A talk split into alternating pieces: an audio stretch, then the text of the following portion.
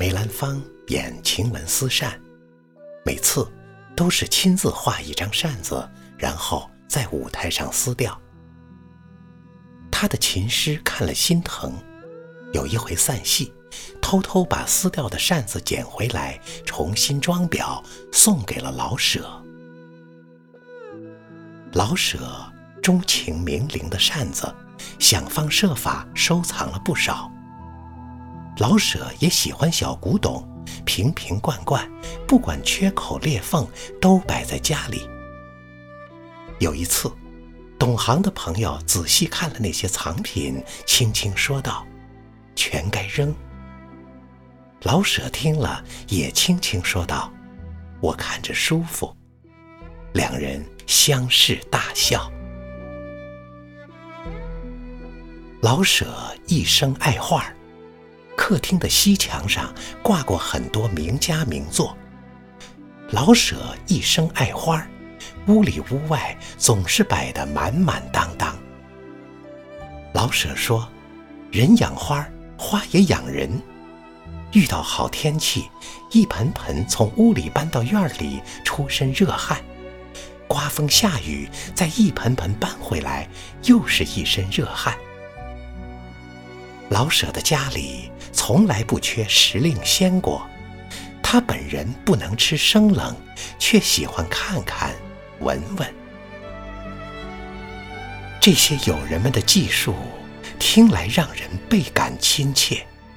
这才是真正的舒庆春。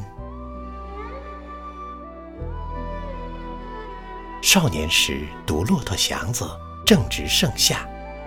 院子里蜻蜓低飞，飞过老舍笔下的芸芸众生。小说最后，写祥子混杂在送葬队伍里行尸走肉一般，结尾调子灰暗，但充满血性，是我喜欢的味道。都说老舍幽默，这太简单也太脸谱化。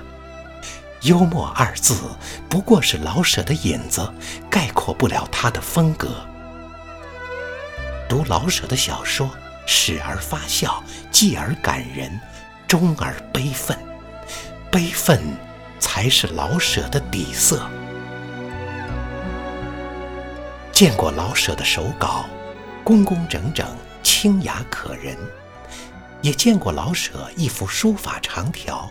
笔墨沉稳扎实，虽然布局稍显拘谨，但气息清清朗朗，容不得半点尘垢，看得出忠厚人家的本色，看得出宁死不屈的性格。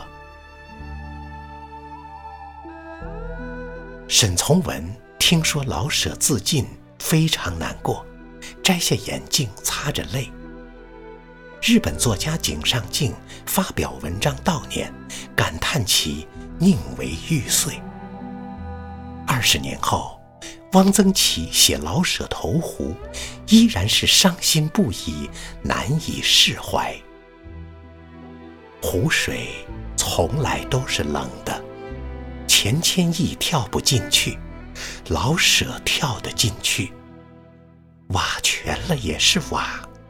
玉碎了，还是玉。